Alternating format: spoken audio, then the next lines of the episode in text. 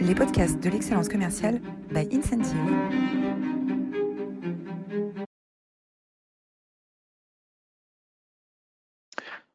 Bonjour à toutes, bonjour à tous. Bienvenue dans cette nouvelle édition des masterclass de l'excellence commerciale. Et j'ai l'immense plaisir de recevoir aujourd'hui Emmanuel Blonce. Bonjour Emmanuel. Bonjour Roland. Et on va parler d'un sujet absolument passionnant, c'est l'innovation, la technologie au service de la matière humaine, suite au, livre euh, que tu as publié aux éditions Duno, euh, qui s'appelle L'entreprise disruptée, les défis de l'IA euh, pour les ressources humaines. Alors merci à tous de votre, de votre fidélité, vous êtes toujours aussi formidables, vous étiez un peu plus de 100 euh, la semaine dernière euh, pour euh, écouter Florent Marcoux, qui est le directeur général de la fondation Surfrider, qui est la plus grosse association mondiale, je crois, de défense de la qualité des océans, de l'eau, des rivières, des lacs. et on a, on a parlé avec Florent de comment ce qu'une organisation commerciale, comment un leadership pouvait engager son organisation pour la planète dans les partenariats que euh, la Surfrider Foundation euh, monte avec ses mécènes ou avec euh, des, des, entreprises. N'hésitez pas à revoir cette, réécouter cette masterclass pleine, de, pleine de bon sens sur notre chaîne YouTube ou sur votre plateforme de podcast préférée. alors, les masterclass d'excellence commerciale sont rendues possibles par Incentive. Incentive, c'est une plateforme euh, de euh, conduite du changement pour les organisations commerciales, d'accélération euh, commerciale. On travaille aujourd'hui dans une vingtaine de pays. Elle est disponible en neuf langues pour accompagner vos organisations dans leur transformation et dans l'accélération des programmes d'excellence. Voilà, aujourd'hui nous avons le plaisir d'accueillir Emmanuel. Est-ce que Anouk, tu peux nous dresser son portrait de notre invité Avec plaisir. Emmanuel Blonce, vous êtes passionné de surf et vous avez fait des études à l'ESTEC. Vous êtes une spécialiste de la transformation digitale et des ressources humaines. Votre domaine d'expertise, c'est l'intelligence artificielle et ses impacts sur l'entreprise, sur la place de l'humain dans la mise en place de ces nouveaux modèles. Pour retracer votre carrière rapidement, vous avez d'abord occupé des postes de manager en ressources humaines. Vous créez ensuite une structure de conseil dont le rôle est d'accompagner les entreprises en France et à l'étranger dans la mise en place des systèmes ERP, vous avez été directrice associée chez AXA, vous êtes aujourd'hui vice-présidente associée d'Infosys et contributrice au Forbes sur le sujet de la RH et de la technologie, sujet qui vous passionne. Depuis plus de 20 ans, donc, vous intervenez donc en conseil, en stratégie et management sur des sujets de transformation vers de, nouvelles, de nouveaux modèles d'opération. Spécialiste RH, vous ciblez particulièrement l'aspect humain des transformations, convaincu que les transformations majeures sont humaines, culturelles et sociétales avant d'être technologiques. Alors bienvenue euh, Emmanuel, on est ravi de t'avoir avec nous euh, pour, euh, pour parler de ce beau sujet. Là, je crois qu'il y, a 15 jours, tu remettais le grand prix du DRH numérique dont, tu étais, dont tu étais membre du jury. À, qui est-ce qu'il était attribué ce grand prix du DRH numérique? Alors oui, j'étais membre du jury. C'est l'ANDRH qui a remis ce prix à Natixis. Pour son outil de matching de compétences en ligne. Donc, ils ont développé un outil qui, à base d'intelligence artificielle, permet à la fois de pousser des formations dont les, les, employés ont besoin, mais aussi de matcher des, des, nouveaux, des nouveaux postes en fonction de ses compétences. Et donc, c'est vraiment un outil pour faciliter la mobilité interne au sein de Natixis. Donc on voit que l'intelligence artificielle, ça y est, c'est maintenant, c'est tout de suite, ça existe, c'est déjà au service des DRH et que si on ne s'attaque pas au sujet aujourd'hui, on prend du retard, c'est ça? Alors ça commence doucement, mais on a, on a quelques entreprises effectivement qui depuis deux, trois ans déjà euh, ont commencé tout doucement par des chatbots et puis maintenant ont des outils euh, euh, un peu plus élaborés. Et oui, globalement, il faut s'intéresser au sujet aujourd'hui si on ne veut pas rater le train. En tout cas, il faut se renseigner euh, essayer de comprendre et essayer de voir comment on peut le déployer euh, au sein de son entreprise. Tu commences ton livre par euh, une définition de ce que c'est que l'intelligence artificielle. Alors, il y a la définition de, Woody Allen. L'intelligence artificielle se définit comme le contraire de la bêtise naturelle. dans ton livre, après, tu reprends l'histoire finalement de, cette intelligence artificielle qui commence avec Alan Turing, Hein, et la, sa fameuse sa capacité à décrypter Enigma, qui était l'outil qui permettait aux armées allemandes de coder leur, leur message. Et il définit finalement le, la relation entre la machine et l'homme avec ce fameux test de Turing qui permet de savoir si un, ordinateur est au niveau d'une intelligence humaine ou pas. comment est-ce que cette, définition de l'intelligence artificielle a évolué Comment est-ce qu'on peut la définir aujourd'hui, Emmanuel? Alors, ce qui est intéressant, c'est que dans le rapport Villani de 2018, la, première phrase de ce rapport, c'est, je la lis, définir l'intelligence artificielle n'est pas chose facile. Et, donc, depuis euh, les années 50, euh, 60, c'est une définition qui évolue et, qu'on a du mal à cerner. Alors, si on reprend rapidement hein, la, définition du petit Larousse, c'est euh, l'intelligence artificielle et la science dont le but est de faire faire par une machine des tâches que l'homme accomplit en utilisant son intelligence. Bon, voilà. Donc ça, c'est assez, on va dire, compréhensible. Mais moi, j'ai une petite définition personnelle. Pour moi, l'IA, c'est trois choses. C'est de la donnée, beaucoup de données. C'est un algorithme et c'est du machine learning, donc de l'apprentissage de machine. Et si on regarde bien sur ces trois sujets-là, derrière, il y a de l'humain. La donnée, euh, on en sème partout, tout le temps. Elle vient des humains. L'algorithme, ben, c'est un développeur qui, le code. Et le machine learning est souvent supervisé par un humain. Donc, pour moi, il n'y a rien de plus humain que de l'intelligence artificielle. Alors, c'est un peu contre-intuitif, mais euh, et ça veut dire que tout ce qui a de bon va dans l'intelligence artificielle, mais aussi tout les mauvais côtés de l'humain peuvent, et on y reviendra sûrement, euh, aller dans l'intelligence artificielle également. Alors, euh, comment est-ce que l'intelligence artificielle intervient sur les RH euh, quels, objectifs est-ce qu'on va donner à, ces projets d'intelligence artificielle sur le, domaine des ressources humaines? Alors, il y, a, deux aspects. Il y a le premier, comment la RH peut s'équiper avec de l'IA. Et le deuxième aspect, c'est comment la RH peut préparer l'entreprise à l'arrivée de l'IA sur d'autres process. Euh, sur le premier, euh, on a vu euh, depuis quelques années, comme je disais tout à l'heure, pas mal de chatbots arriver pour essayer de faciliter le travail des RH, réponse aux questions, combien de RTT il me reste, combien de jours de, congé j'ai droit pour un mariage, etc. Donc des choses assez simples. Et petit à petit, les, les RH commencent à s'équiper en outils d'IA pour les aider à recruter, gérer la performance, gérer la formation sur des process au final de plus en plus euh, complexes. Et sur l'autre aspect, euh, comment accompagner l'entreprise, euh, là, on est vraiment sur des problématiques de conduite du changement. Et aujourd'hui, au niveau RH, on est plus à de la prise de conscience. Comment je peux expliquer à mes salariés ce qu'est l'IA, ce qu'elle fait, ce qu'elle ne fait pas, et comment on va l'aborder dans l'entreprise, souvent sur des questions de données privées, enfin, quelles sont les, données utilisées, comment on protège son salarié par rapport à des déploiements d'IA dans l'entreprise?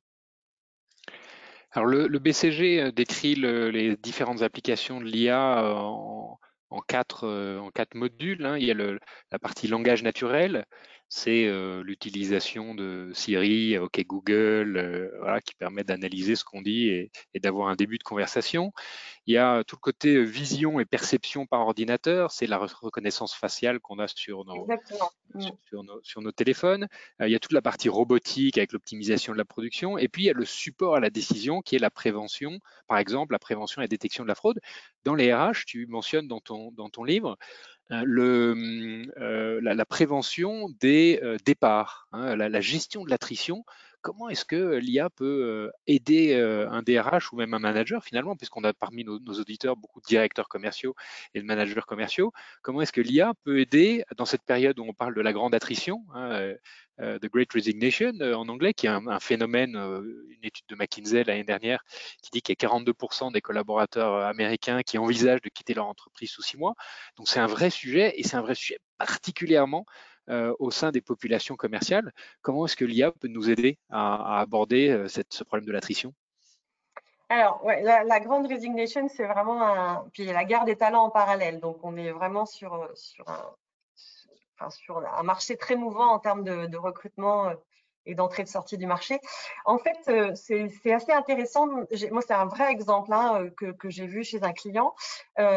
son équipe marketing avait développé une brique d'IA pour prédire les, départs potentiels de clients. avec un client qui est mécontent, qui n'a pas parlé à son conseiller depuis X mois, etc. Il est en risque de partir. Et ce DRH s'est dit, mais en fait, je pourrais appliquer cette brique d'IA à mes salariés pour essayer de prédire ceux qui sont potentiellement à risque de quitter l'entreprise. Et donc, il a travaillé avec ses équipes, il a récupéré cette brique d'IA et il a changé les critères euh, au niveau de l'algorithme en euh, se basant sur des critères tels que euh, l'ancienneté dans le poste, est-ce que la personne a été promue ou a reçu une augmentation récemment, est-ce qu'elle a parlé à son manager récemment, et surtout, est-ce qu'elle met à jour son profil LinkedIn donc ça, on pourra revenir dessus après. Est-ce qu'elle commence à intervenir sur des forums sur Internet? Et une fois qu'on a mixé tout ça, on considère que c'est des signaux euh, moyennement forts euh, pour dire que cette personne risque de quitter l'entreprise. Alors, évidemment, quand on le dit comme ça, ça paraît évident que quelqu'un qui n'a pas eu d'augmentation, qui l'a depuis 10 ans et qui commence à mettre son profil LinkedIn va potentiellement partir. Mais si vous mettez ça sur une population de 10 000, 20 000, 30 000 personnes, euh, c'est intéressant d'avoir l'IA justement qui, qui crunch cette donnée et peut sortir des listes de personnes à risque ce qui permet ensuite au manager de faire une action, d'aller parler à cette personne ou pas. Des fois, on est content que certaines personnes s'en aillent euh, voilà, et d'agir en conséquence. Mais le, point important, c'est que c'est pas la machine qui décide. Euh, ce qu'on va faire, c'est euh, le, manager qui décide comment il veut agir sur cette donnée, sur cette prédiction. Et il peut aussi exercer son esprit critique en disant je ne pense pas que ce soit le cas, etc. Enfin voilà, il y a d'autres critères aussi qui peuvent rentrer en ligne de compte liés à sa perception managériale. Oui, puisque par exemple, un collaborateur qui communique de plus en plus sur LinkedIn, il peut être simplement en train de répondre à un besoin de l'entreprise, de faire de chacun de ses collaborateurs des ambassadeurs, et on accompagne un certain nombre de clients dans leur, programme d'ambassadeur, hein, euh, où euh, chacun devient le, porte-parole des, messages de l'entreprise. Donc être présent sur LinkedIn, finalement, ça peut vouloir dire euh, je cherche un boulot, mais ça peut aussi vouloir dire je suis très attaché à mon entreprise et j'en défends les couleurs. Comment est-ce qu'on fait la part des choses? Exactement. Et c'est là où, enfin, le point vraiment important pour moi, c'est que en aucun cas, une machine ou une IA ne doit euh, avoir le dernier mot. Euh, L'humain doit exercer son esprit critique, son jugement, sa connaissance euh, au final, une IA, c'est assez bête, hein, ça, porte mal son nom. Ça, suit un process à partir d'un algorithme et de certains critères et ça donne un résultat. Et c'est là où toute l'intelligence humaine doit s'exercer, c'est-à-dire interpréter ou challenger ce résultat et à partir de là agir. En aucun cas, on doit suivre bêtement la recommandation euh, d'une machine. D'accord. Et, quelle quantité de données euh, est-ce qu'il faut être capable de rassembler pour commencer à avoir euh, une intelligence artificielle qui fonctionne? Apparemment, plus on a de données, plus la machine a de, références pour construire son apprentissage. Quel est le seuil critique à atteindre pour être capable d'avoir des résultats qui sont pertinents? Alors, je ne suis pas data scientist, donc je n'ai aucune idée des volumes euh, précis. En tout cas, ce que je sais, c'est qu'il faut effectivement beaucoup de données, sinon les résultats ne sont pas signifiants. C'est comme, euh, dans un sondage où les, résultats ne sont pas forcément signifiants si on n'a pas assez de données, si elle n'est pas propre, euh, si elle n'est pas interprétable par la machine. Et donc, ça veut dire que ce n'est pas magique, ce n'est pas automatique. Il y a un vrai travail, notamment avec les data scientists, de récupérer la donnée, la nettoyer, la rendre signifiante euh, pour que la machine puisse apprendre et, interpréter euh, des résultats. Et c'est le problème avec la donnée RH, c'est qu'elle souvent, elle est très disparate, très diverse, euh, pas forcément propre, en tout cas pas forcément rentrer de la même façon, avec les mêmes, euh, les mêmes façons de coder l'information. Et du coup, on a, c'est un, un, vrai challenge de l'IA et de la RH, c'est d'arriver à avoir des données euh, importantes, propres, tout en respectant le RGPD et le, le data privacy. Alors, il y, a, il y, a, un deuxième euh, sujet sur lequel l'IA peut apporter un vrai bénéfice, c'est le recrutement. Euh, comment est-ce qu'on peut optimiser euh, le processus et la qualité euh, du recrutement à travers l'intelligence artificielle? Tu mentionnes un ou deux exemples concrets dans ton livre, est-ce que tu peux nous en parler? Oui, alors sur l'IA et le recrutement, il y a pas mal de pas mal de choses à faire. Donc il y a tout ce qui est euh, euh, tri, filtre de CV, aller chercher euh, des mots clés, etc. donc ça, ça c'est assez basique, on va dire, c'est assez facile. Ensuite, il y a toute une partie qui est reconnaissance faciale justement, et notamment il y a une entreprise, c'est une entreprise américaine qui s'appelle HireView qui va interpréter les micro-expressions de votre visage pendant l'entretien vidéo. Euh, si, on, était en entretien vidéo, là, je pourrais avoir une IA qui est en train d'analyser euh, à la fois mon non-verbal et puis qui pourrait aussi analyser mon champ lexical pour voir si je suis vraiment experte de mon, domaine, qui pourrait analyser aussi le ton de ma voix. Euh, par exemple, si je commence à raconter des bêtises, j'ai ma voix qui va peut-être un peu trembler, qui va pas être perceptible par l'oreille humaine, mais que l'IA va détecter en disant là, il y avait un petit niveau de stress, donc il y a peut-être quelque chose à creuser. Donc, euh, donc ça, ça existe aussi. Et puis, euh, il y a un autre point où l'IA peut aider, et je trouve ça très intéressant, c'est euh, aller chercher des profils complètement atypiques, mais parce qu'en analysant la base de données de personnes qui auraient réussi dans l'entreprise, elle a repéré quelque chose, et ça, c'est l'esprit humain ne peut pas le repérer. Il y a des, elle, fait des, elle fait des rapprochements qu'on comprend pas forcément, mais elle va aller chercher des profils qui sont complètement atypiques et qui vont réussir dans l'entreprise. C'est le cas de L'Oréal qui avait qui recrutait des commerciaux et euh, l'IA a, en fait a sorti un profil de d'avocat. Et cette personne donc a une formation juridique et ne serait jamais ressortie euh, avec un avec un recruteur euh, classique. Et il se trouve qu'en fait cette personne a extrêmement bien réussi dans son rôle de commercial parce que l'IA avait repéré autre chose que finalement le recruteur humain n'aurait pas eu le temps ou n'aurait pas pu creuser. Alors, on peut recruter, on peut euh, retenir les talents. Est-ce que euh, l'IA peut nous servir, et c'est un sujet récurrent chez, beaucoup de nos clients, qu'on entend énormément, à réengager ces équipes, à créer de, la motivation, de la fidélité Comment, comment est-ce que l'IA peut nous aider à engager ces équipes?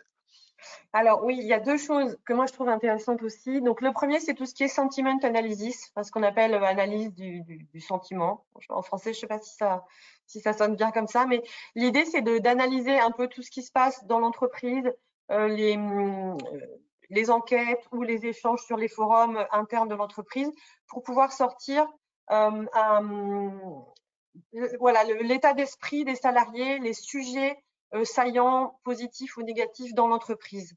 Euh, il y a une entreprise française qui fait ça qui s'appelle Proxem, qui va faire euh, de l'analyse comme ça de sentiments en entreprise. et ça permet aux RH de, et aux managers de, voilà, de, comprendre l'état d'esprit de leurs salariés et de les réengager. Et, il y a un autre point qui est... Pardon. Oui, pardon. Cette analyse, elle se fait au niveau global, au niveau de l'organisation, ou on arrive à descendre au niveau individuel? Alors, individuellement, parce qu'on protège, euh, on protège le, salarié, euh, on protège l'individu. Donc, c'est fait soit au niveau d'une équipe si la taille est assez grosse. Euh, si vous avez une équipe de 5, on pourrait facilement essayer d'interpréter qui a dit quoi. Donc, il faut une équipe d'une taille assez grosse, de plusieurs dizaines de personnes, ou au sein d'une entité, d'un pays, Europe, etc. Moi, dans mon entreprise, c'est fait au niveau pays et entité au sein du pays, et puis mondial. Donc, euh, on est 260 000, donc pour le coup, on a, pas mal de, données. Euh, voilà. Et puis, il y a une autre euh, chose qui est intéressante au niveau engagement, c'est que l'IA, en fait, elle redonne le pouvoir aux salariés. je parlais de Natixis tout à l'heure.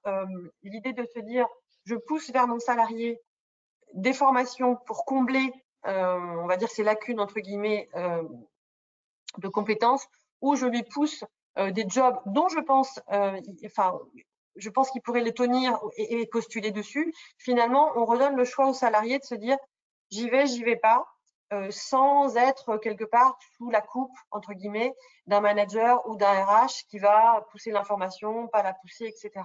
Moi, je trouve ça intéressant de redonner la main aux salariés sur leur carrière, leur formation, euh, leur développement. Et dans ce cas-là, est-ce que le salarié peut interagir directement avec les outils ou c'est généré par euh, ces propositions, suggestions sont générées automatiquement? Alors non, justement, l'idée c'est qu'il puisse euh, interagir, c'est-à-dire rentrer lui-même, par exemple, ses niveaux de compétences euh, et ou poser des questions ou dire moi je voudrais avoir tous les jobs qui contiennent ce mot-clé-là, parce que c'est une compétence qui m'intéresse, que je veux développer ou que je sens, je sens que je suis fort là-dessus, donc je voudrais m'orienter vers ça. Non, c'est vraiment l'objectif. L'objectif, c'est de pouvoir interagir avec, avec cette IA et qu'elle apprenne aussi au, fur et à mesure de qu'est-ce que cette personne aime, qu'est-ce que je lui pousse, qu'est-ce que je lui pousse pas, etc. Mais ce qui se passe sur le web déjà, hein, quand, on, quand on clique sur certains sites, l'algorithme va interpréter ce que vous aimez. Sur Netflix, Netflix, l'algorithme interprète ce que vous aimez, ce que vous n'aimez pas. C'est le même principe, mais appliqué à l'entreprise.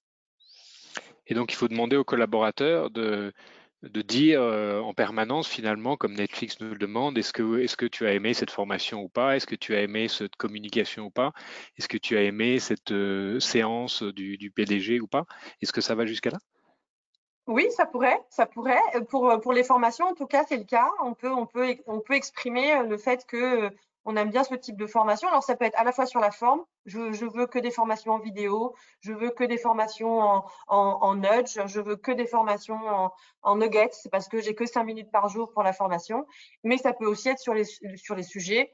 Voilà, je veux tous les sujets qui parlent d'IA ou je veux toutes les formations qui parlent de marketing euh, digital, etc alors, quels sont les risques associés à un, tel projet? On a parlé du risque RGPD, hein, de la protection des données personnelles.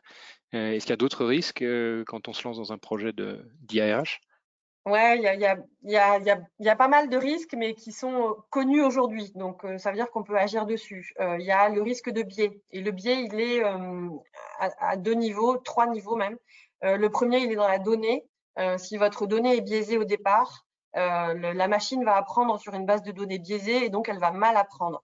C'est le cas d'Amazon qui avait euh, lancé un, une IA pour faire du recrutement et qui avait entraîné l'IA sur sa base de données qui était très masculine d'un certain âge, etc. Et donc, ils se sont rendus compte qu'en fait, l'IA ne recrutait que des hommes d'un certain âge parce qu'elle pensait que c'était ce qui marchait chez Amazon et, euh, et, donc discriminer les femmes, les personnes plus âgées, etc. donc, ce qui est intéressant, c'est qu'ils s'en sont aperçus et qu'ils ont communiqué dessus, ce qui a permis à tous les autres de corriger, enfin d'apprendre de, leurs erreurs et eux, ils ont aussi pu corriger leur, euh, leur base de données. Donc ça, c'est important. Euh, le deuxième, c'est euh, évidemment l'algorithme. Il est codé par, bah, souvent par un codeur, pareil, homme, jeune, formé d'une certaine façon. donc, il faut bien s'assurer que son algorithme n'est pas biaisé. Et là, l'idée, c'est d'avoir des, des, équipes les plus diverses possibles pour coder, des femmes, des hommes, des vieux, des jeunes, toutes les, toutes les, toutes les cultures euh, pour, pour éviter qu'il y ait des biais qui s'installent et puis tester et vérifier qu'il n'y a pas des biais dans l'algorithme. Et le dernier point, c'est le machine learning. Euh, pareil, ce sont des hommes hein, qui finalement disent à la machine euh, oui, là, tu as bien, tu as bien reconnu que c'était un chien et non pas un chat, par exemple, quand elle apprend à distinguer des images.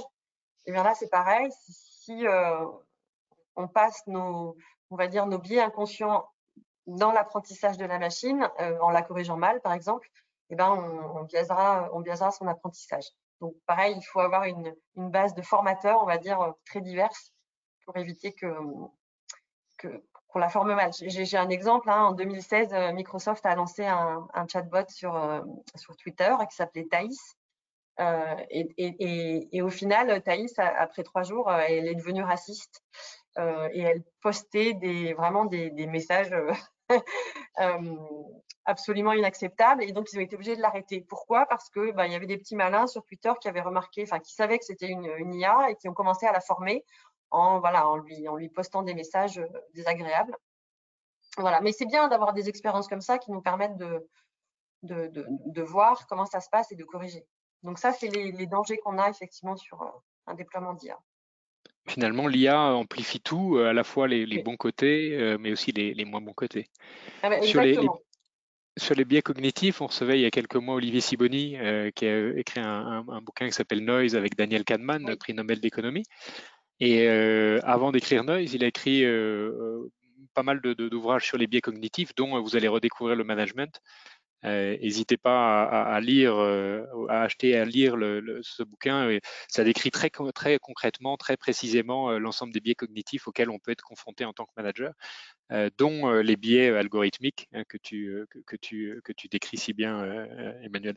Et alors, comment est-ce qu'on fait pour que l'IA nourrisse l'humain plutôt que, que de le desservir? Comment est-ce qu'on s'assure qu'on on dirige l'IA dans la bonne direction?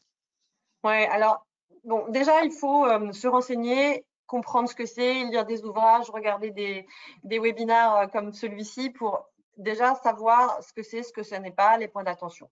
Ensuite, euh, il faut, quand on décide de développer une IA dans l'entreprise, on a deux choix. Hein. Soit on achète des briques en externe, chez IBM, euh, chez Infosys, euh, chez Microsoft, etc. Soit on le développe en interne. Il n'y a pas de bonne ou de mauvaise solution. Si on achète en externe, il faut absolument s'assurer qu'on est capable de comprendre ce que fait l'algorithme. Donc, il faut pouvoir soulever le capot. Ne jamais acheter de briques d'IA black box. Euh, mais ça, normalement, vos services informatiques euh, sont assez euh, sont assez au courant de ça. Donc voilà, être capable de soulever le capot, d'aller voir ce qu'il y a dans l'algorithme.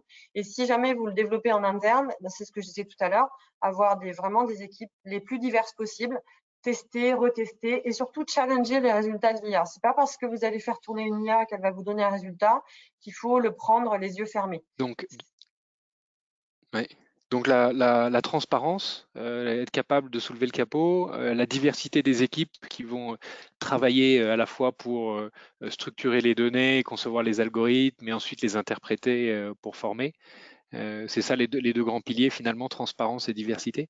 Exactement, avec tout ce qui est éthique by design en fait, qui rejoint la diversité, c'est-à-dire que dès la phase de conception de, l'IA, on prend en compte ces, point de vue euh, éthique, déontologique, euh, diversité, etc. dès le départ. Euh, ce qui évolue, hein, donc il faudra aussi, voilà, c'est pas une fois et on ferme le capot, c'est régulièrement vérifier que qu'on est en ligne avec avec valeurs et avec ce qu'on veut faire avec l'IA. Et ce qui veut dire aussi, j'ai oublié ce que j'allais dire. J'ai oublié. tu, décris dans, euh, euh, dans ton livre là, que finalement, il y a un, gros effort de sensibilisation, d'acculturation euh, à faire parce que l'IA peut faire, peut faire peur et, et tu décris l'évolution de, du remplacement de certains métiers hein, avec une analyse très claire. On voit le nombre de, de cheminots, de personnes chargées de la maintenance des trains qui diminue tout au long du XXe siècle. Euh, avec une technologie euh, qui s'améliore, mais dans le même temps, finalement, le nombre d'employés liés à la réparation des automobiles lui augmente jusqu'en, jusque dans les années 2000. Donc on voit qu'une une, innovation qui décline est remplacée par une, une, autre innovation.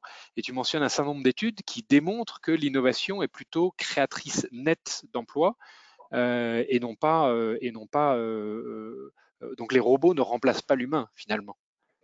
Non, alors oui, l'innovation est, enfin, depuis tout le temps, et c'est vraiment, il y a beaucoup d'études qui le montrent, créatrice d'emplois. Maintenant, ça, c'est sur le papier et c'est des chiffres. Euh, Quand on est euh, concrètement au téléopérateur et qu'on répond au téléphone et qu'on voit qu'il y a un chatbot qui se met en place, c'est vrai qu'on peut avoir peur de ce, pour son job. Quoi.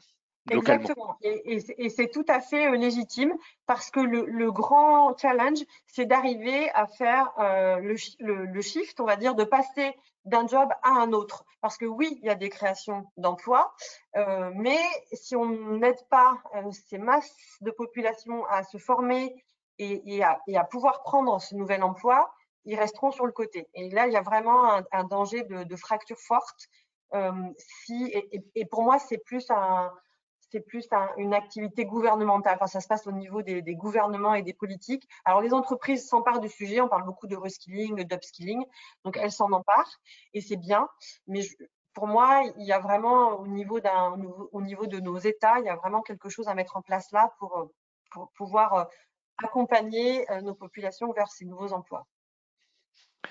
Un conseil pour euh, les leaders qui nous écoutent et qui sont beaucoup à la tête de grosses organisations commerciales ou d'équipes commerciales euh, pour euh, expérimenter l'IA à leur niveau Alors, il faut effectivement, il faut expérimenter. Il ne faut pas hésiter à, à, se balader sur le web, à aller voir des conférences, à, essayer des nouveaux outils. Mais très honnêtement, euh, l'IA, il y en a partout. Hein. On, parle de Siri, d'Alexa, etc. Donc, n'hésitez pas à, expérimenter, à voir les résultats. Euh, on parlait de Netflix tout à l'heure. Euh, eh bien, peut-être que vous allez essayer de cliquer ailleurs que sur les séries que vous aimez pour voir un peu comment l'algorithme réagit.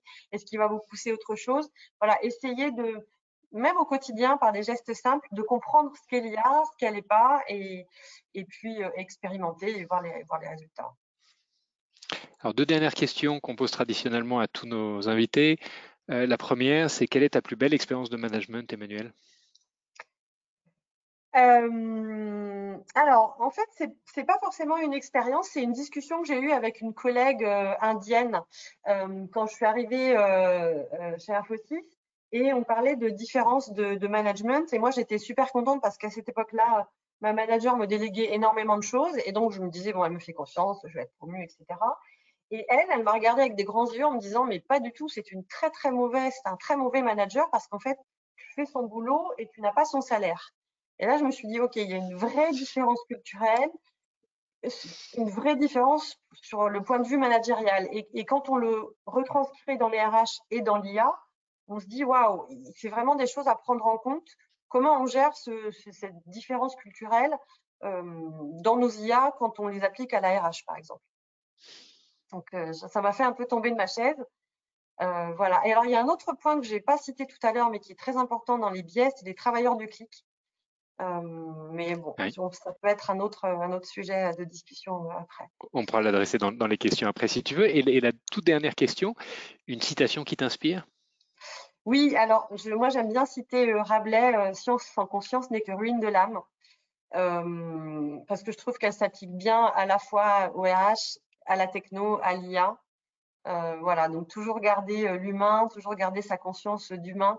En fait, au final, la question c'est quelle place on donne à la machine dans un monde d'humains et non pas l'inverse. et je trouve que cette citation, elle reflète bien cette problématique-là.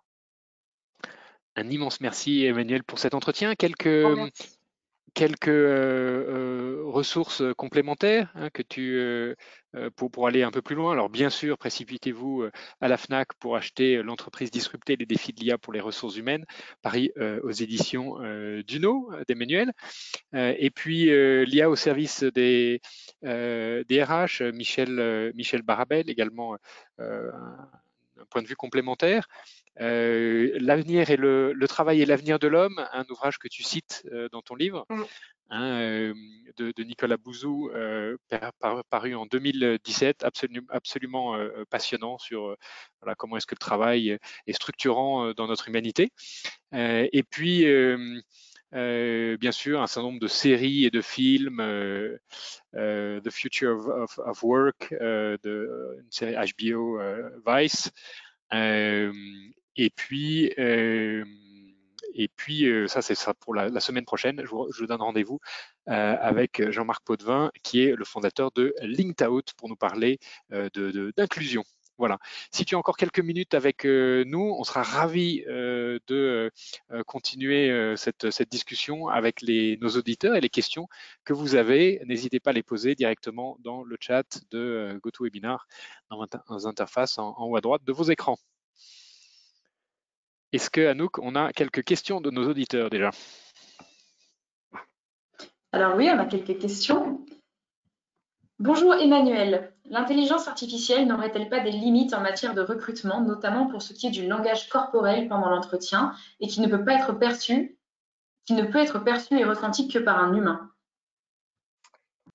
Alors, des limites, oui, mais par contre, si l'intelligence artificielle peut interpréter euh, tout ce qui est euh, gestuel et comme je disais tout à l'heure, euh, micro-expression, ça existe déjà. en revanche, c'est ce que je disais tout à l'heure, en aucun cas, ça doit être le, coup près qui tombe. L'humain doit effectivement continuer son interprétation et prendre la décision finale en matière de recrutement. et d'ailleurs, ça veut dire qu'on doit développer nos compétences critiques euh, c'est une, des, compétences hein, qui, est, listée comme une compétence importante des années qui viennent pour justement pouvoir challenger euh, les résultats de l'IA. Comment utiliser l'IA en réduction des risques psychosociaux, de qualité de vie et attentes sociétales des consommateurs et des collaborateurs. Alors là, moi, j'ai un petit peu de mal. Il existe pas mal d'applications et de, choses autour de l'IA pour euh, gérer les risques psychosociaux. Et moi, j'ai quand même un petit peu de mal à me dire qu'on va mettre en place un chatbot pour permettre aux salariés de, voilà, de dire qu'ils vont pas bien. Euh, moi, j'ai un peu de mal sur cet aspect-là de l'IA et des risques psychosociaux.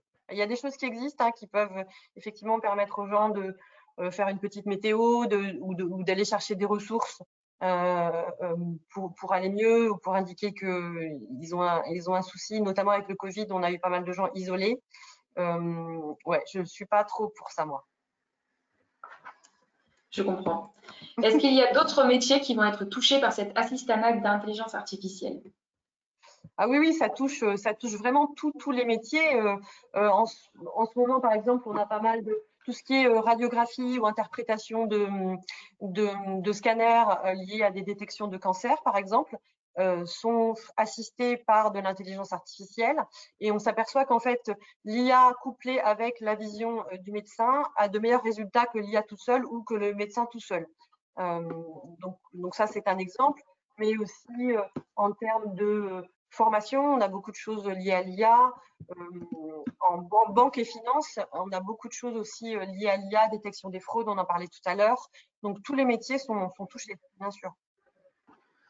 Bonjour, est-ce que l'intelligence artificielle n'exclut pas les collaborateurs qui ne sont pas adeptes des forums internes et de LinkedIn, tous ceux qui ne sont pas actifs sur les réseaux sociaux?